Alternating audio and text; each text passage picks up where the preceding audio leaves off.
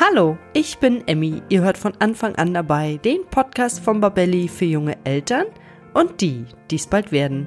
Wir sprechen heute über das Thema Baby-led Weaning und ich freue mich sehr auf meinen heutigen Gast Anina Schäflein und sie wird mir erzählen, wann man mit Baby-led Weaning anfangen kann, welche Beikostreifezeichen es gibt, wie man das Essen kindgerecht vorbereitet und warum es so wichtig ist, abwechslungsreich zu kochen. Ich habe wieder jede Menge Fragen im Gepäck und wünsche euch jetzt viel Spaß beim Zuhören. Der Sponsor unserer heutigen Folge ist Emma. Emma ist eine Matratzenmarke, von der ich wirklich überzeugt bin. Ich habe die Emma One Federkernmatratze ausprobiert und kann darauf wirklich viel besser schlafen. Da sind pro Quadratmeter 250 Tonnen Taschenfedern integriert und die passen sich deinem Körpergewicht an. Dadurch liegst du einfach besser und deine Wirbelsäule ist beim Schlafen ergonomisch ausgerichtet. Die Kombination aus Taschenfedern und Schaum sorgt zum Beispiel dafür, dass der Partner oder auch das Baby im Familienbett nicht gleich wach wird, wenn man sich mal umdreht. Gerade mit einem Baby verändern sich doch die Schlafrhythmen und Schlafgewohnheiten vieler Eltern und da ist es total sinnvoll, aus den paar Stunden Schlaf, die man hat, das Optimalste herauszuholen. Das Tolle bei der Emma One ist, dass du nicht auf verschiedene Matratzen Probe liegen musst, bis du die beste für dich findest. Denn bei dem Modell gilt One Size Fits All. Die Matratze ist also für unterschiedliche Gewichtsklassen geeignet. Was ich wirklich cool finde, ist, dass die Emma One in einem überschaubar großen Karton zusammengerollt geliefert wird und du dann 100 Nächte Probe kannst. Wenn du merkst, dass sie doch nichts für dich ist, schickst du sie einfach zurück und bekommst dein Geld wieder. In dem Fall ist sogar die Abholung bei dir inklusive. Außerdem hast du 10 Jahre Garantie auf dem Matratzenkern. Bei Emma gibt es im Onlineshop übrigens nicht nur Matratzen, sondern auch Kissen, Lattenroste und ganze Betten. Wenn du jetzt Lust bekommen hast, die Emma One Federkern so wie ich auszuprobieren, dann habe ich noch einen Gutscheincode für dich. Mit dem Gutschein Anfang 2022 sparst du nochmal zusätzlich 5% zu den anderen Rabattaktionen im Shop. Gehe dazu einfach auf www.emma-matratze.de slash Anfang 2022 und der Gutscheincode landet direkt in deinem Warenkorb. Den Link findest du auch nochmal in den Show Notes. Ja, hallo und herzlich willkommen zu einer neuen Folge von Anfang an dabei. Heute wollen wir über das Thema Baby-led Weaning sprechen und ich freue mich sehr auf meinen heutigen Gast, Anina Schäflein. Hallo Anina. Hallo, ich freue mich da zu sein. Bevor wir jetzt gleich in das Thema gehen, würde ich dich bitten, dass du dich unseren Zuhörenden einmal vorstellst. Ja, ich bin wie gesagt Anina und ausgebildete Krankenschwester, außerdem Fachkraft für babygeleitete Beikost, Mama von zwei Mädchen, die ich selber auch bei der preifreien Beikost begleiten durfte. Und ja, bin außerdem Gründerin vom Blog preifreibaby.de und gemeinsam mit meiner Partnerin Lena auch die Autorin von zwei Preifreibüchern, die ähm, vielleicht die eine oder der andere schon kennen. Die sind im GU-Verlag erschienen und beide auf der Bestsellerliste gelandet. Deswegen denke ich, dass ich eine gute Gesprächspartnerin heute für dich sein kann zum Thema Baby-Led Weaning. Ja, da bist du ja eine wahre Expertin in dem Thema. Und als erstes möchte ich von dir gerne wissen, was genau versteht man unter Baby-led Weaning, vielleicht für alle, die dies noch gar nicht gehört haben? Ja, Baby-led Weaning oder auch BLW, das taucht ja immer wieder auf, wenn man sich mit dem Beikostthema beschäftigt, heißt ähm, übersetzt so viel wie babygeleitetes Abstillen oder babygeleitete Entwöhnung von der Muttermilch. Und damit ist einfach gemeint, dass die Beikost nicht klassisch mit Babybrei eingeführt wird und das Baby damit gefüttert wird, sondern das Kind eben von Anfang an, wenn es die Beikostreifezeichen erfüllt, ich denke, da sprechen wir auch gleich nochmal drüber, eben dann feste Kost selber essen kann. Und ähm, was noch ganz wichtig ist, denn das taucht ja in der Kritik auch immer wieder so ein bisschen auf, es wird dabei äh, weiter gestillt beziehungsweise weiter Pränahrung gegeben. Also das Kind wird entwöhnt von der Muttermilch oder gleichzusetzen dann die Prä und langsam eben die Beikost begonnen und nicht schnell irgendwelche Mahlzeiten ersetzt. Also quasi Stück für Stück und ganz langsam. Genau, richtig, so dass eben die Versorgung auch noch weiter gewährleistet ist. Mhm. Jetzt hattest du gerade schon die Beikostreifezeichen angesprochen. Welche sind denn die ersten Beikostreifezeichen eines Babys? Also es gibt ähm, auch nach der Weltgesundheitsorganisation und UNICEF definiert drei Reifezeichen und ich finde es wichtig, zu Beginn immer nochmal zu sagen, es ist egal, ob jetzt das Kind breifrei selbst am Familientisch mit ist oder ob es gefüttert wird. Diese Reifezeichen gelten, egal welche Beikostform das Kind dann eben ist.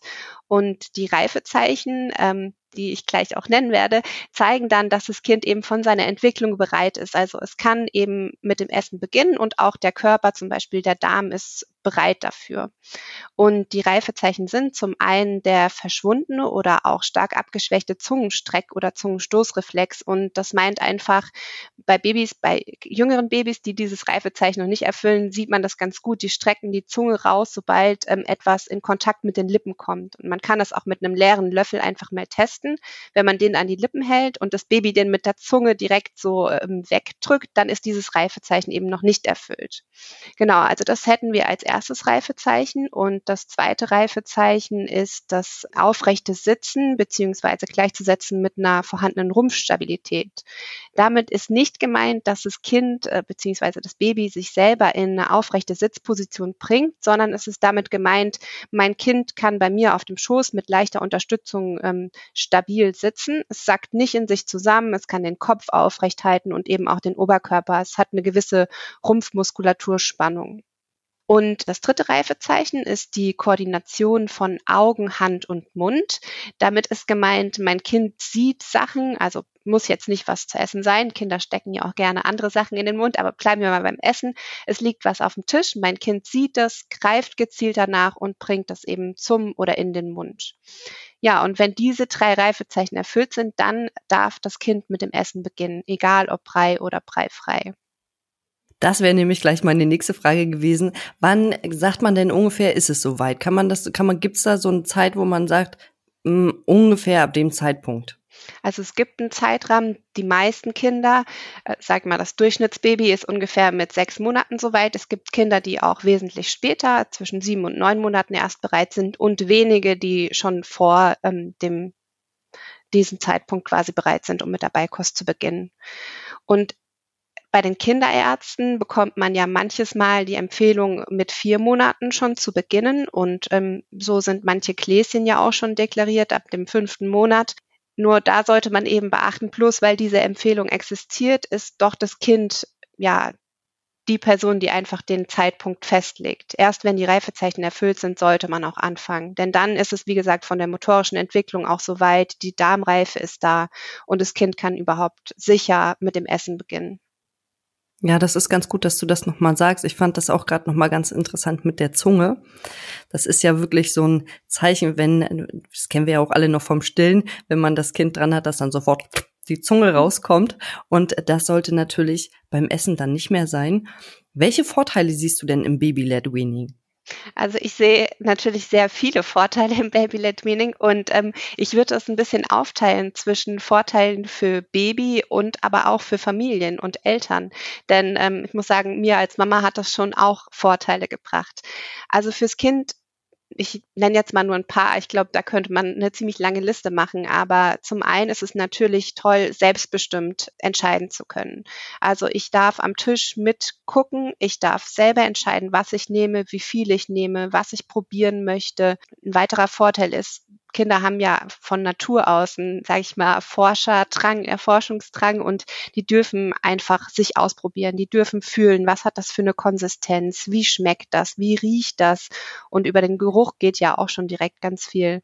Die dürfen sich einfach selber ausprobieren und in Anführungszeichen spielerisch das Essen kennenlernen. Damit möchte ich nicht sagen, dass jetzt ähm, irgendwie grenzenlos gespielt und rumgematscht werden soll mit dem Essen. Also ich denke, wenn man merkt, das Kind hat kein Interesse Interesse auch das Essen ausprobieren, dann darf man es natürlich auch wegnehmen. Aber ich meine damit einfach, es darf im eigenen Tempo und nach eigener Lust und Laune am Tisch probiert werden. Dann in Bezug auf die Entwicklung zum Beispiel der Kiefermuskulatur, finde ich, ist es noch ein ganz großer Vorteil, dass eben die Kost auch zerkleinert wird. Die bleibt lange im Mund. Der äh, Kaumuskel wird dadurch auch gestärkt. Das schafft zum einen ein bisschen Platz für die Milchzähne, die später ähm, gut wachsen können. Und zum anderen fördert es auch die Sprachentwicklung. Ja, weiterer Vorteil ist für mich noch, dass die Verdauung, also die Kohlenhydratverdauung zum Beispiel im Mund beginnt. Und je länger ich auch, deswegen sagt man ja auch, Erwachsene sollen ihr Essen gut kauen, je länger ich was im Mund behalte, desto gesünder in Anführungszeichen ist es auch. Also der Stoffwechsel kann einfach dann schon beginnen. Die Alpha-Amylasen werden schon angeregt und gebildet. Und dann finde ich, ist es noch in Bezug auf die Koordination etwas. Also das Kind darf ja viel selber mit den Händen auch machen und das fördert auch die motorische Entwicklung noch. Ja, jetzt überlege ich mal. Also dann genau, in Bezug auf Hunger und Sättigung finde ich, ist es noch toll, wenn ein Kind einfach selbstbestimmt mitessen darf, denn und da will ich jetzt nicht sagen, dass das beim Preifüttern nicht darauf geachtet werden kann, aber ähm, beim Preifüttern kann es doch passieren, dass die Sättigungszeichen schneller übergangen werden. Also dass ich vielleicht eine Vorstellung habe, welche Menge das Baby heute bei dieser Mahlzeit isst und eben immer den Löffel nochmal gebe und nochmal probiere. Und das passiert eben bei bei der preifreien Beikost bei Baby-led Weaning nicht, ähm, indem das Kind einfach selber aufhört zu essen, wenn es nicht mehr essen möchte.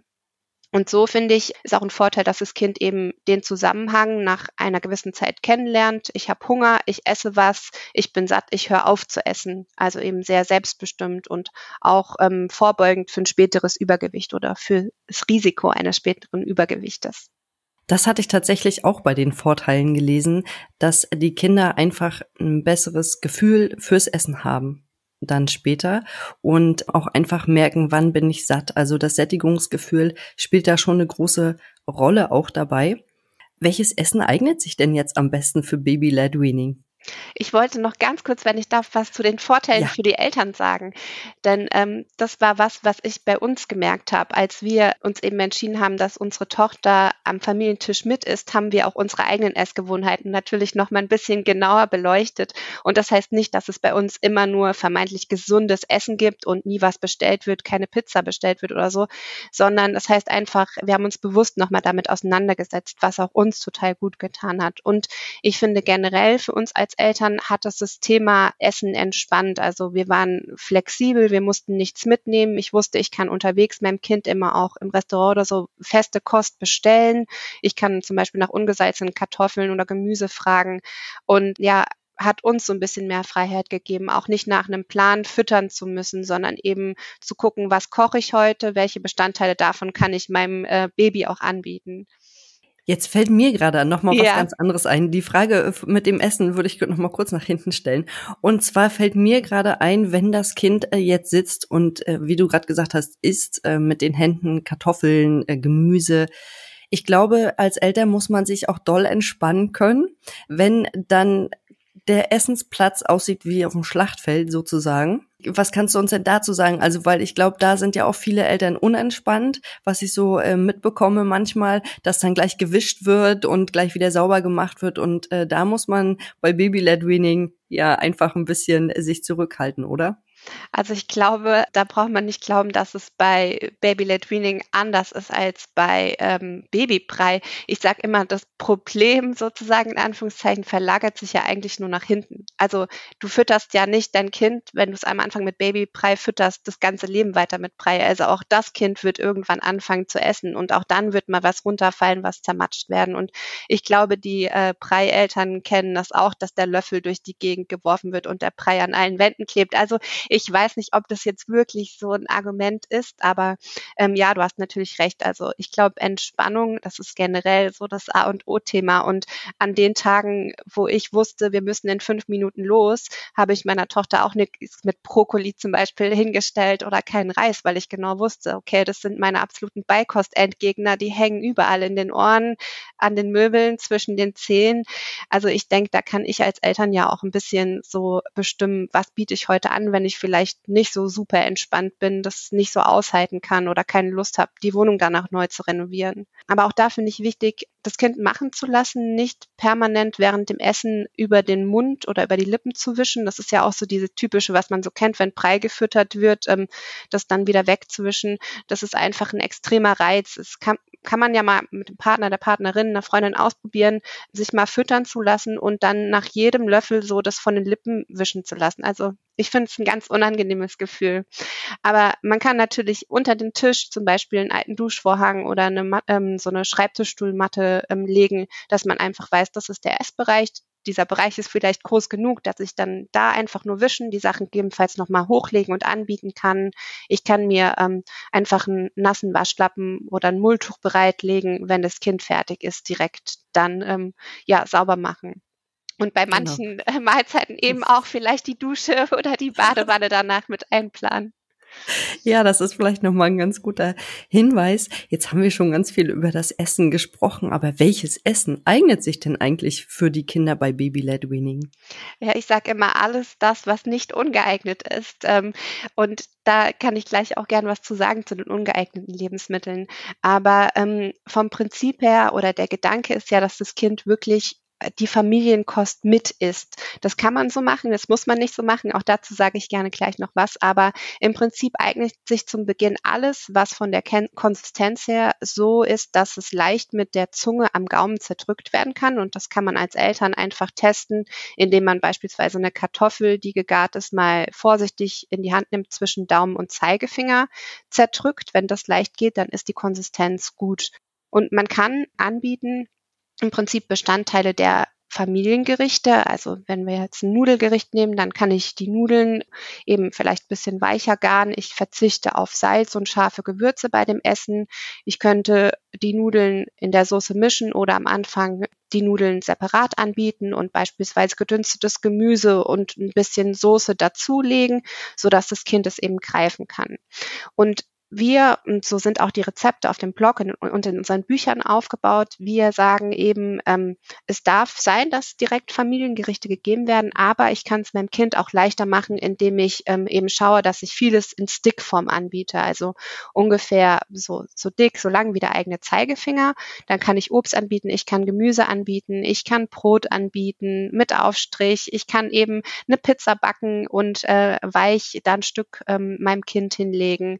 Also im Prinzip alle Gerichte für die Familie mit kleinen Anpassungen. Und dann ist es eben wichtig, dass die Konsistenz stimmt. Durch die Größe kann ich es meinem Kind leichter machen. Also vielleicht kann man sich vorstellen, dass eine Spaghetti jetzt nicht so leicht zu greifen ist wie Fusilli oder Penne, weil die Kinder ja am Anfang auch noch ähm, sogenannt Palmar greifen, also mit der kompletten Hand mit der Handinnenfläche alles umschließen und dann mehr das abknabbern, was oben und unten rausguckt. Und dann öffnen sie ja die Hand, alles fällt raus und später, so mit ungefähr neun Monaten, kommt erst dieses gezielte Greifen, der Pinzettengriff, dass dann auch Reiskörnchen oft mit großer Geduld eben einzeln aufgepickt werden. Aber man kann eben schauen, was koche ich als Familie? Ist das Baby geeignet? Also ist es ohne Salz? Ist es jetzt kein Fertigessen? Und da sind wir im Prinzip auch schon direkt so bei den ungeeigneten Lebensmitteln. Also was ich meinem Kind nicht anbieten sollte, wären eben Salz und äh, sehr scharfe Gewürze. Damit ist nicht gemeint, dass es gar kein Salz geben soll, denn Salz ist ja auch wichtig, aber ähm, ich salze eben nicht zusätzlich, weil in vielen Lebensmitteln schon von Natur aus Salz drinne ist. Und ja, also kein Salz, keine äh, Fertigprodukte, kein Fastfood natürlich. Ähm, Zucker würde ich im ersten Lebensjahr meiden. Und dann ähm, sind eben Sachen, die von der Konsistenz oder von der Menge nicht geeignet sind. Und hier gibt es beispielsweise bei Kuhmilch die Begrenzung, dass Kuhmilch nicht als Getränk im ersten Lebensjahr angeboten werden sollte und auch ähm, die Menge eben 200 Milliliter pro Tag nicht überschreiten sollte. Das heißt, ich kann beispielsweise ähm, was backen, wo Milch drin ist, aber ich biete Milch eben nicht als Getränk an. Also von Kuhmilch sprechen wir jetzt. Und genau, das ist beispielsweise was. Dann roher Fleisch, rohes Fisch ist natürlich nicht geeignet und auch einige Lebensmittel, die von der Form her nicht geeignet sind. Also die Verschluckungs- oder auch Erstickungsgefahr ist jetzt bei Nüssen im Ganzen zum Beispiel gegeben oder auch bei prallelastischen Lebensmitteln. Hier zu zählen Trauben oder auch ähm, kleine Cocktailtomaten. Und da würde ich eben gucken, die kann ich schon anbieten, also auch Nüsse kann ich anbieten, aber die biete ich eben nicht als ganze Nuss an, sondern in gemahlener Form verbacken, als Nussmus in der Soße oder Nussmus als Brotaufstrich. Und bei den Cocktailtomaten und Trauben, je nach Größe, immer ähm, längs halbieren oder sogar vierteln, dass eben im Fall des Verschluckens oder Aspirierens die Luftröhre nicht komplett blockiert wird und das Kind dann, also die Gefahr besteht, dass es eben nicht mehr abgehustet werden kann und das Kind ersticken könnte klingt jetzt erstmal ein bisschen abschreckend vielleicht, aber ist es an sich nicht. Und ähm, weil wir genau wissen, dass das, wenn man jetzt das so aufzählt, ist so ein bisschen vielleicht überfordert. Gedanklich haben wir auch so eine Liste bei uns. Also die kann man sich runterladen. Man meldet sich damit zum Newsletter an und bekommt eben diese Liste und auch noch ein E-Book, wie Obst und Gemüse zubereitet werden kann. Und wenn man sich das einmal noch in Ruhe durchliest, dann sieht man, es ist eigentlich gar nicht kompliziert und das meiste ist wirklich mit, ich sag mal, gesunden Menschenverstand völlig klar. Also natürlich lege ich keinem Baby, was gerade heute den ersten Tag anfängt zu essen, irgendwie eine Haselnuss hin und sag, hier, jetzt sieh mal zu, wie du die klein kriegst, ja. Oder ein Stück rohen Fisch, rohes Fleisch. Also ich glaube, das meiste ist ganz logisch und es gibt an sich wirklich wenig zu beachten. Ja, das meiste ist ganz logisch und ich fand es auch ganz gut, dass du nochmal diesen Test äh, gesagt hast mit dem Zerdrücken. Das ist ja ganz wichtig und auch die Cocktailtomate könnte ich nicht in der Hand zerdrücken. Deswegen würden wir äh, die ja gar nicht dem Baby erst zu essen geben. Und jetzt habe ich das so verstanden, dass Baby-led Weaning quasi beinhaltet, dass die Babys beziehungsweise Kinder ausschließlich mit den Händen essen? Ja, also am Anfang essen sie natürlich mit den Händen, ähm, denn da, also ich meine, man ist ja nicht mit Besteck geboren und außerdem, wenn man mal schaut, die, also der Prozentsatz der Menschen, die wirklich mit Besteck essen, ist ja wesentlich kleiner als ähm, der der Menschen, die mit den Händen oder mit Stäbchen zum Beispiel essen, wenn man das so mal auf die ganze Welt ähm, bezieht. Aber ja, das Kind fängt am Anfang an, mit den Händen zu essen und ähm, übt dann eben diese motorischen Fähigkeiten, entwickelt sich weiter, dann kommt auch ein gezielteres Greifen, eben auch mit Daumen und Zeigefinger irgendwann dazu und dann kann ich irgendwann auch eine kleine Kuchengabel zum Beispiel hinlegen, mit der das Kind dann sich auch die Lebensmittel aufpiekst und so lernt natürlich dann das Kind auch mit Besteck zu essen mit der Zeit. Aber begonnen wird auf jeden Fall mit den Händen. Ja, und das fördert natürlich auch die Augen-Hand-Koordination, was du ja am Anfang auch schon gesagt hast. Und es schließt Baby-Wet Leaning den Babybrei komplett aus? Ja, also der klassische Babybrei ist bei dem Konzept von Baby-Led Weaning komplett ausgeschlossen, aber, und ähm, das verstehen, glaube ich, manche an unserem, also wir heißen ja Breifrei Baby und haben sich ja auch den Begriff breifreie Beikost die letzten Jahre ähm, schon noch mitgeprägt.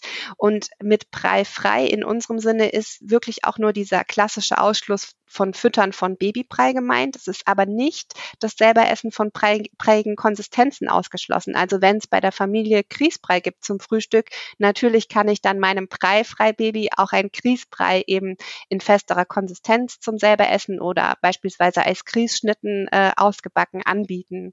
Oder auch eine Suppe, die ja flüssig ist, kann mein Kind jetzt vielleicht nicht in den ersten Wochen der Beikost, aber ähm, dann aus einem Becher trinken oder eben äh, in der Suppe gar ich meine Kartoffelwürfel mit.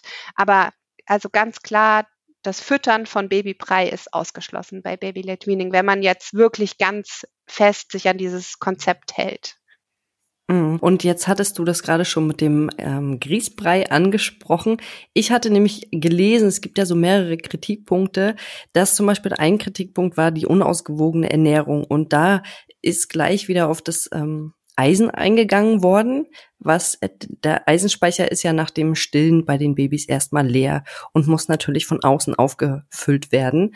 Und dann hatte ich mir nochmal die Lebensmittel angeguckt mit den höchsten Eisen, Inhalt sozusagen und hatte dann auch gefunden Hafer, dass Hafer da äh, eine große Rolle spielt und Haferbrei habe ich dann gedacht, ja, essen die Babys dann das nicht oder wie? Aber jetzt hast du uns ja auch erklärt, dass die Babys natürlich auch Haferbrei essen können, dann erstmal wahrscheinlich mit den Händen was sie dann wahrscheinlich schön äh, die Hände reintauchen und dann erstmal schön die Finger abschleckern können, so dass man auch alles äh, füttern kann. Und wenn ich jetzt überlege, also ich würde gerne einmal ein Beispiel dafür bringen. Dein Baby, sagen wir, ist acht Monate und du machst Baby-led Weaning. Was würdest du denn dein Baby da hinstellen? Ja, die Frage könnte ich quasi so an dich zurückgeben. Was würdest du denn morgens zum Frühstück machen? Und ich glaube, das ist auch das, was ich in den Beratungen immer gerne sage. Sag mir doch mal, was gibt es bei euch als Familie zu essen? Was esst ihr denn morgens? Und dementsprechend kann man dann gucken, äh, was das Kind davon auch bekommen kann. Aber ich kann morgens natürlich super vielseitig anbieten. Also ich kann beispielsweise jetzt Grießschnitten vorbereiten. Ich kann ähm, Overnight Oats vorbereiten. Würde ich jetzt vielleicht am Anfang nicht unbedingt anbieten. Ich würde vielleicht ähm, ein selbstgebackenes Brot in Stücke, also in Streifen schneiden und da anbieten. Zum Beispiel zerdrückte Banane als Belag oder Avocado, ein salzarmen Frischkäse, Nussmus, würde dazu Obst anbieten, ähm, also beispielsweise gedünsteten Apfel oder eine Banane, eine Orange, also so ein Orangenfiletstückchen, was ich dazulege. Ja, das könnte das Frühstück sein zum Mittagessen. Also gut, dann wird es vielleicht noch einen Snack geben, da würde ich nochmal Obst oder auch bisschen Gemüse anbieten, gedünstet. Ähm, dann zum Mittagessen würde ich vielleicht eine One-Pot-Pasta machen, je nachdem, wie ich mich als Familie ernähre, ob mit oder ohne Fleisch, könnte das eine Brokkoli-Hühnchen-One-Pot-Pasta sein, die ich mit Nudeln, also Nudeln, die ich mit Kokosmilch und den anderen Zutaten gegart habe, mit einem milden Curry vielleicht, wo ich mir als Eltern dann einfach nur nachsalze oder noch bisschen Pfeffer drauf mache. Dann gibt's als Snack vielleicht ähm, Muffins, die ich schon gebacken habe mit Himbeeren und da könnte man auch die Haferflocken integrieren oder auch ähm, Kürbiskerne gemahlen unterbringen. Also da kann man, denke ich, auch gerade was die Nährstoffversorgung angeht, immer gut auch Nüsse und Saaten in alle Backwaren integrieren, wenn ich die male. Dann habe ich ja zum Beispiel auch Zink, Eisen und so weiter, was ich noch abdecken kann. Dann gibt's vielleicht noch mal ein Obst als Snack dazu und abends, ähm, je nachdem, ob wir noch mal warm essen oder eben Brot, richte ich das Abendbrot entsprechend auch für mein Baby an. Also jetzt muss ich sagen, habe ich richtig Hunger bekommen.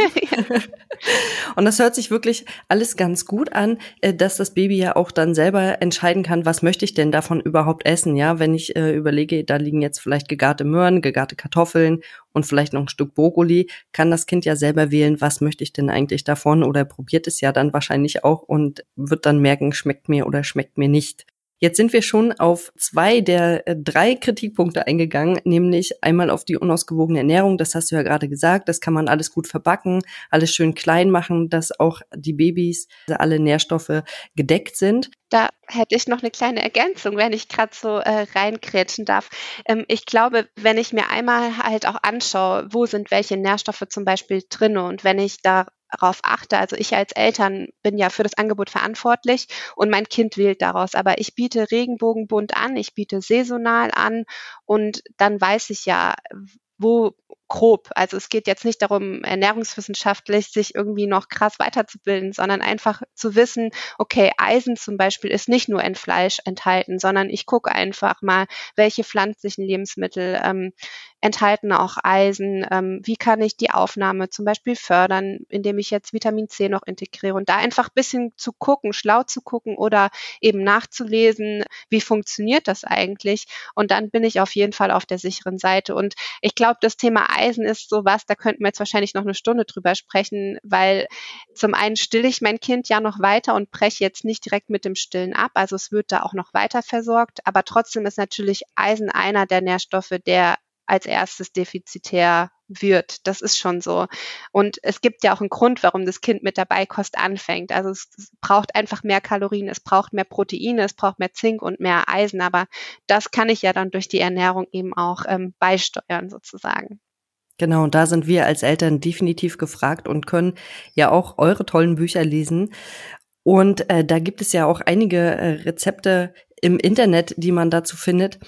Und jetzt waren wir nochmal bei den äh, Kritikpunkten und zwar hatten wir darüber gesprochen, die unausgewogene Ernährung. Dann das natürlich mit dem Verschlucken, wo du gesagt hast, ganz klar, das muss man einfach klein schneiden, sehr klein, sogar vierteln, manchmal auch eine Weintraube, dass man dem einfach entgegenwirkt.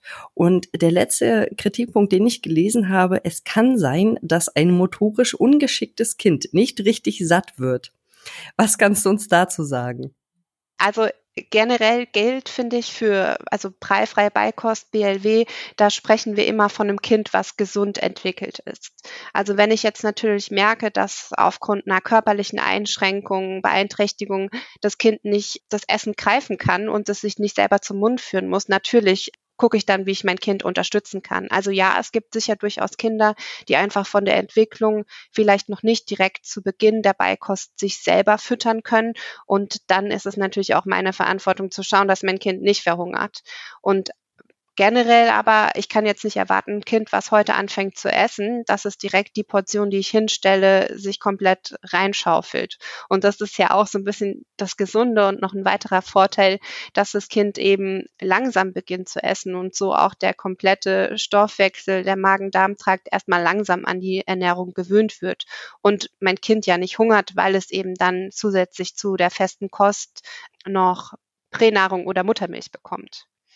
Also ja, ja, es kann durchaus sein, dass das Kind vielleicht motorisch nicht dazu in der Lage ist, aber dann ist vielleicht auch Baby-led Weaning eben nicht der richtige Weg. Und dann muss ich ja daran auch nicht festhalten. Hm, oder vielleicht einfach noch nicht der richtige Zeitpunkt. Und das kann ja auch alles noch kommen mit der Motorik. Und welche Tipps und Tricks kannst du denn jetzt unseren Eltern oder unseren Zuhörenden noch mit auf den Weg geben? Also ich glaube, für mich der größte Punkt ist, entspannt zu bleiben, sich zu informieren, denn oft ist ja so generell wenn man ein Baby bekommt, ist ja vieles einfach neu und es gibt plötzlich Themen, da habe ich vielleicht noch nie was zu gehört und ich weiß gar nicht, was ist jetzt richtig, was ist falsch, was ist für uns der richtige Weg.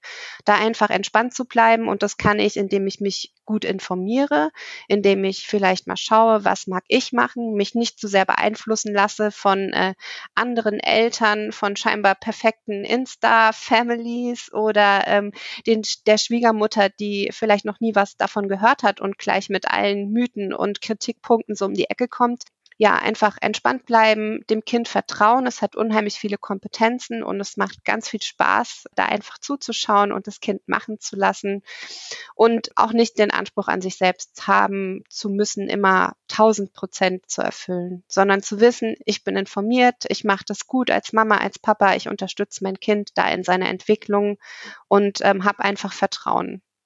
Ja, Vertrauen ist ein gutes Stichwort. Das ist auch immer ganz wichtig, dass wir das unseren Kindern entgegenbringen. Und wenn man jetzt noch mehr Informationen über euch bekommen möchte, wo kann man diese finden? Ja, also uns findet man, unseren Blog findet man unter preifreibaby.de.